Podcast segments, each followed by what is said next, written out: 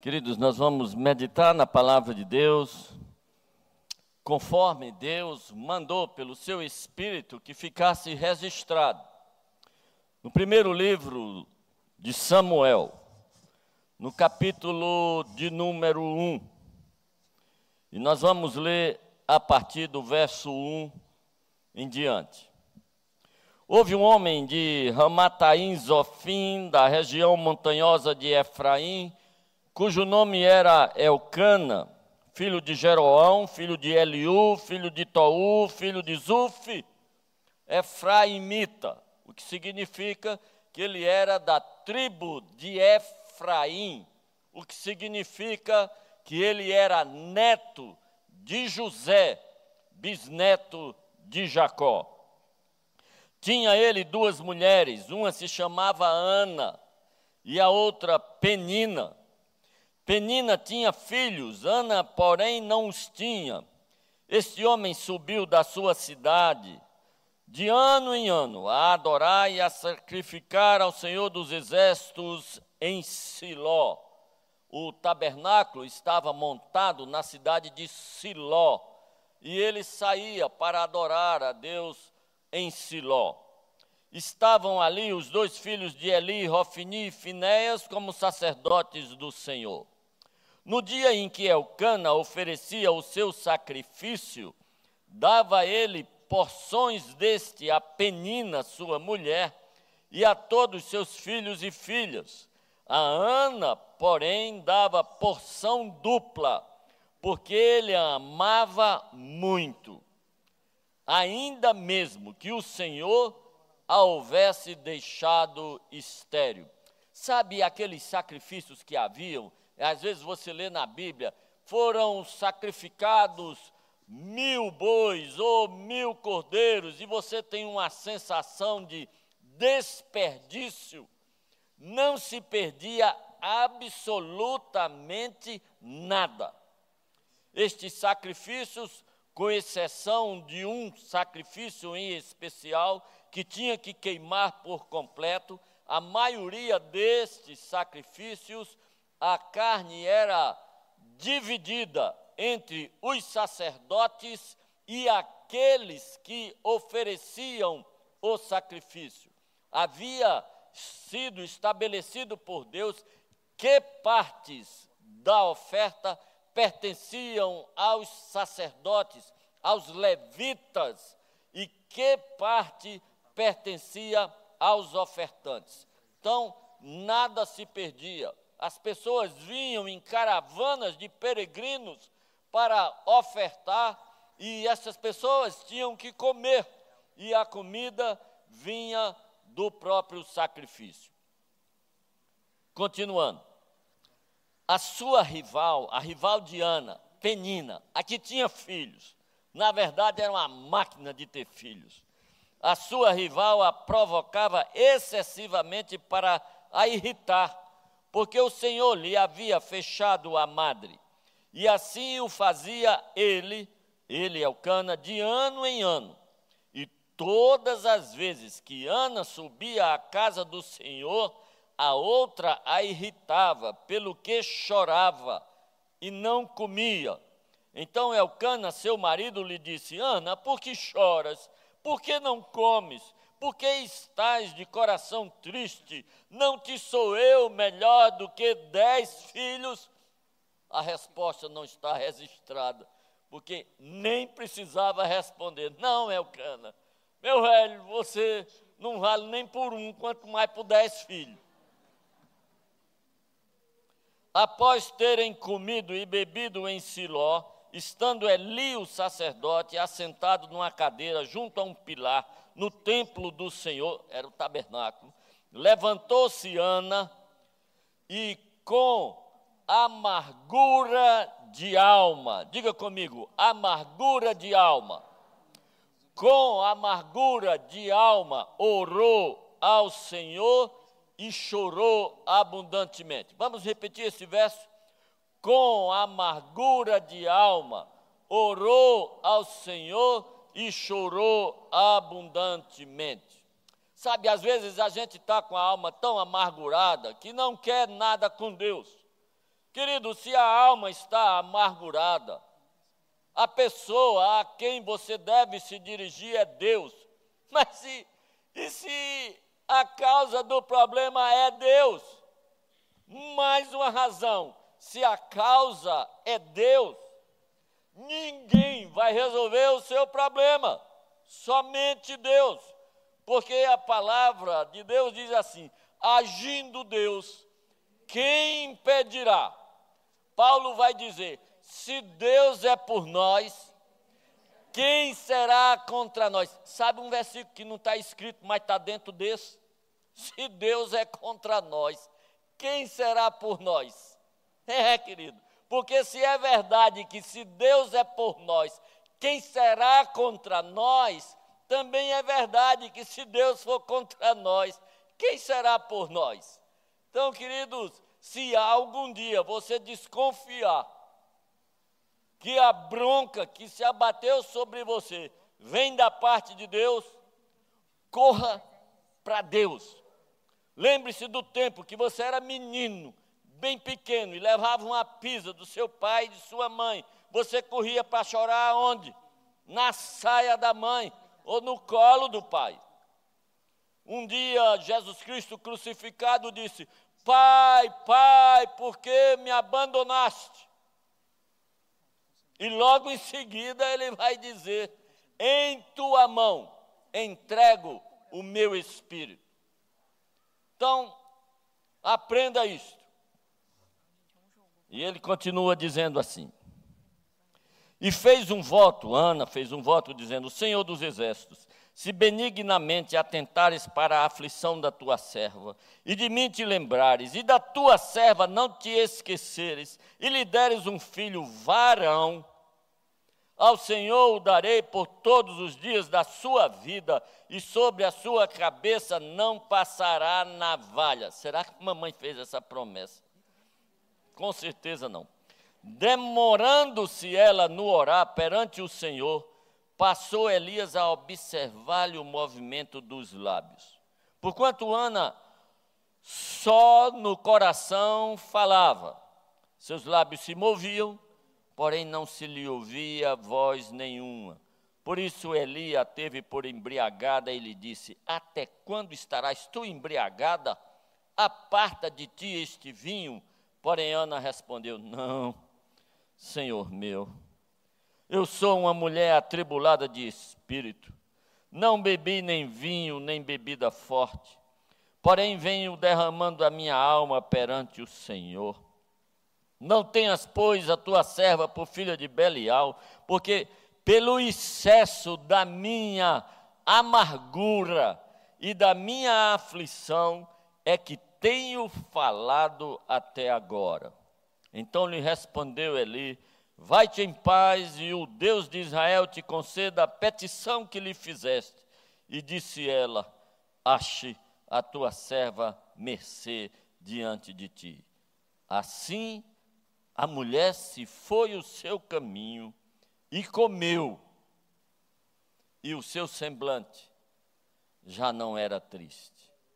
Assim a mulher foi o seu caminho e comeu, e o seu semblante já não era triste. Senhor Deus, eu não tenho a menor ideia do que está por trás desses semblantes que aqui estão.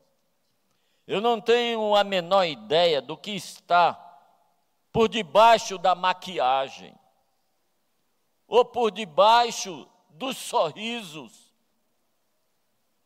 ou do semblante de tranquilidade. É possível que dentro haja uma alma amargurada. É possível que dentro haja um espírito chorando, derramando-se diante de ti, de excesso de angústia, excesso de ansiedade, excesso de tristeza, excesso de frustração, excesso de decepção, excesso de dor. Senhor Deus, não tenho a menor ideia. Agora tenho certeza absoluta de que tu tens todo o poder o poder para mudar esta realidade. não para mudar somente amanhã, ou depois de amanhã, ou depois de depois de amanhã. O Senhor tem o poder de mudar esta realidade agora, hoje à noite, Senhor Deus. E estas pessoas, como Ana, podem sair daqui e seu semblante não será mais triste. Em nome de Jesus eu peço amém. Seria um problema de saúde nos dias de hoje. Seria um problema de esterilidade, talvez causada por endometriose, talvez causada por algum problema hormonal.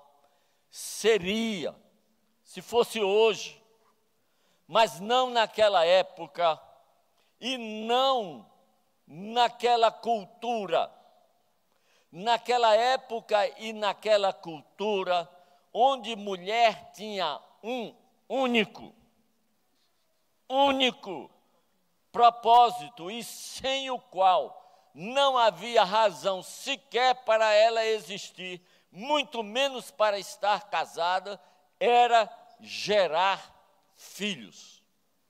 Uma mulher que não gerava filhos era considerada uma amaldiçoada. Porque o entendimento era que mulher que não gerava filhos não gerava porque Deus lhe fechava a madre. E o texto aqui diz isto, porque o texto aqui está partindo da cultura daquela época e do entendimento de quem escreveu esse texto, com a mente daquela época. O sentimento que havia naquela família é de que havia uma amaldiçoada dentro de casa.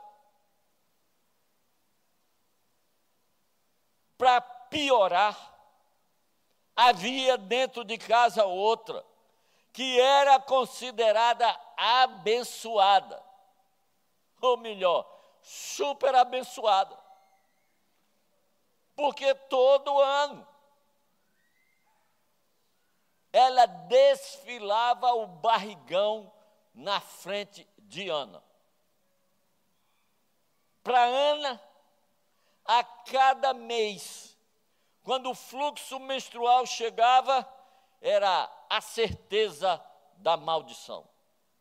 Agora imagine isto, um ano, dois, três, imagine isto, as vizinhas, conversando, cochichando, os parentes conversando, cochichando, e a sua rival dentro de casa, humilhando-a com as suas repetidas gestações. Elcana tentava compensar com comida, dava a ela o dobro do que dava a Penina. Mas o problema de Ana não era comida. O problema de Ana era filhos. Elcana tenta contemporizar dizendo: não sou eu melhor do que dez filhos. Não, não é Elcana, porque não existe maldição ou bênção em ter um marido ou não ter. Agora existe maldição em não ter filhos, e é o problema. O problema é filhos. O que eu preciso é filhos. E teve um dia que ela não aguentou a humilhação, levantou-se da mesa e foi ao tabernáculo. Entrou. O sacerdote Eli estava sentado perto, por trás de uma coluna, ela não o viu. E ela lança-se no chão e joga a sua alma mais no chão ainda. E o texto diz que ela se derrama, se derrama perante Deus.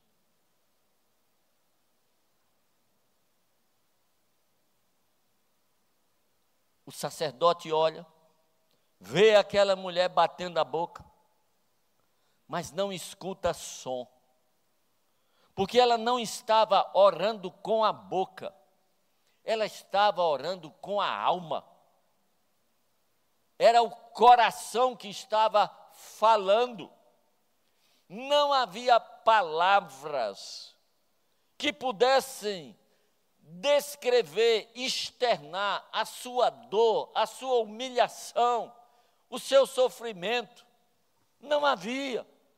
E ela está lá batendo a boca, mas quem está falando é a sua alma. O sacerdote vê aquilo e interpreta mal. E diz: Até quando estarás embriagada? Até quando não te livrarás desse teu vinho? Ela disse: Não, meu senhor. O problema aqui não é embriaguez. O problema aqui é sofrimento. Problema aqui não é excesso de vinho. Problema aqui é excesso de humilhação. Problema aqui é excesso de tristeza. O problema aqui é excesso de angústia, excesso de ansiedade. Sou uma mulher amargurada de espírito, e das minhas amarguras tenho falado a Deus. O sacerdote diz: conceda-te o Senhor o pedido da tua oração.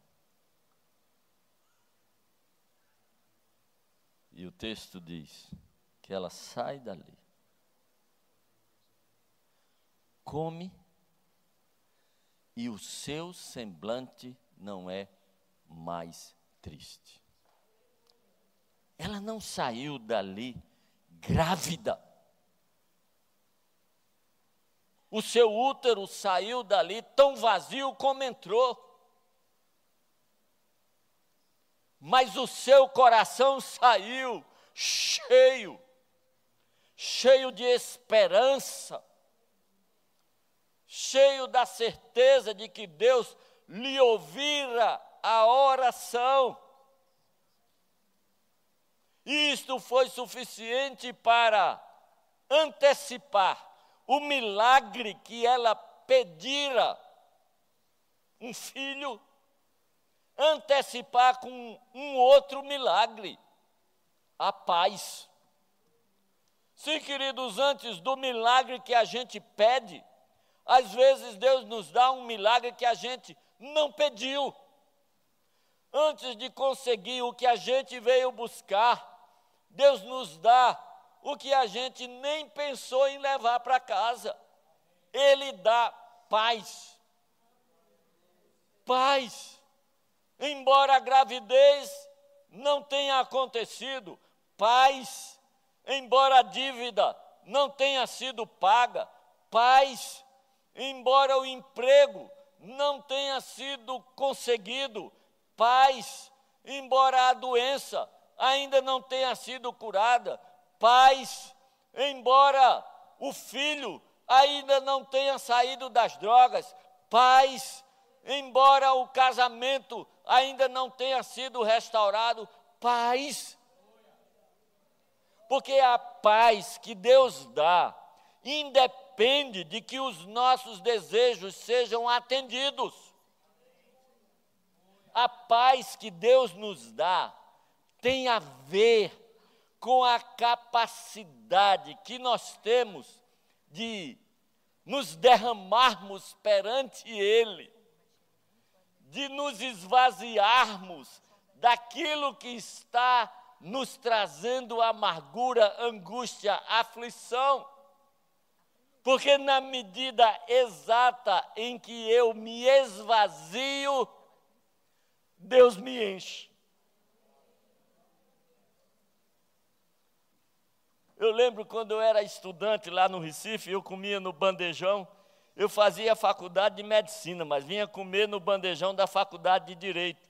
Porque até hoje eu desconfio que a comida lá do restaurante de medicina aproveitava os restos dos cadáveres, porque era ruim para dedéu. Ou era temperada com formol. Então era mais negócio vir comer lá na faculdade de Direito, lá no Parque 13 de Maio, lá em Recife.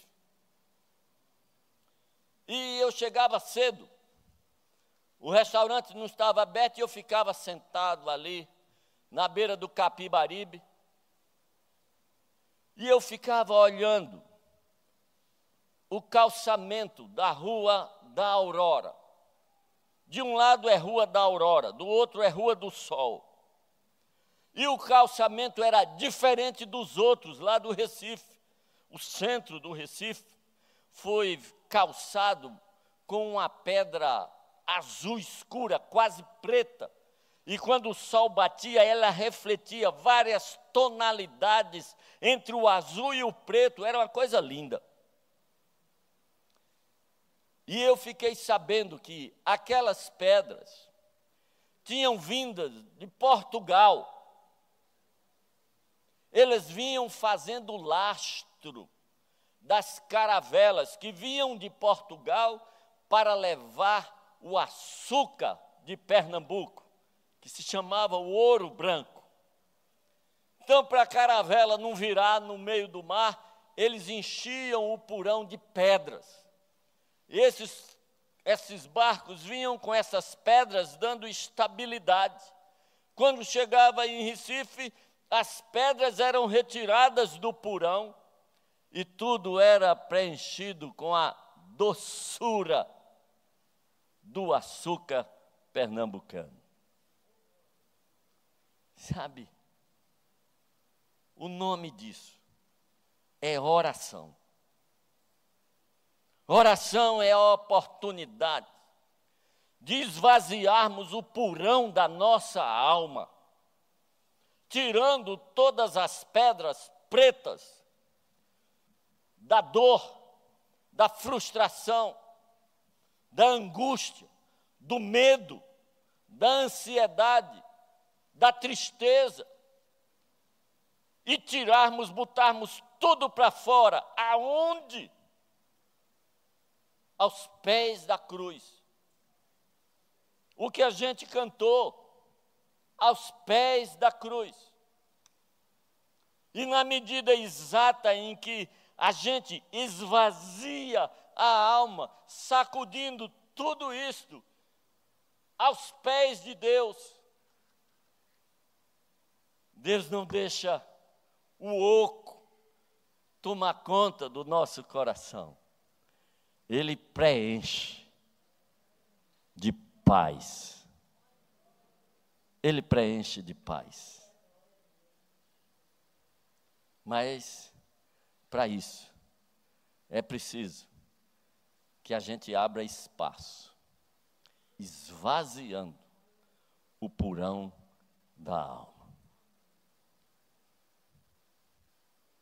Este é um bom momento para esvaziar o purão da alma.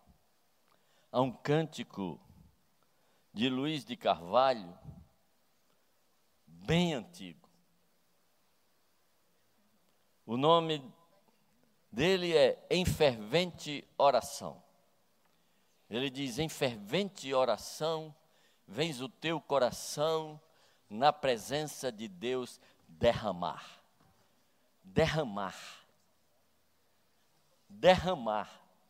Sabe como é que se derrama? É, não é guti, guti, guti, guti, guti, não.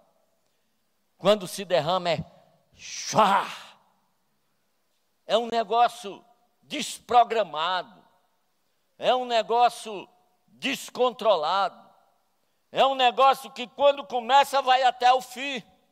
Derramar, derramar, sem se preocupar se vai salpicar, derramar, sem estabelecer o tanto que sai, derramar, derramar a alma, diante de Deus. Sim, porque tem muita gente que ora parecido com a história que eu li quando era menino, que via um homem numa estrada, numa caminhonete, e viu à beira da estrada mais adiante um outro que ia com um fardo de lenha sobre a cabeça e ele chegaria torto e andando com dificuldade. E quando ele viu, parou a caminhonete, ofereceu uma carona o homem subiu na caçamba.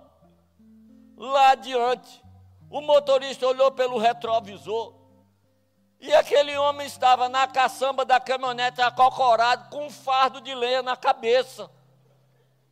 Tem muita gente que vem à presença de Deus e Deus oferece para levar o fardo. Ele diz: O fardo é meu, eu levo. Sobe na caçamba e continua com o fardo na cabeça. Vem à igreja e volta para casa com fardo na cabeça. Aí, querido, esse coração, esse coração não vai experimentar paz. Esse coração não vai ter o semblante transformado.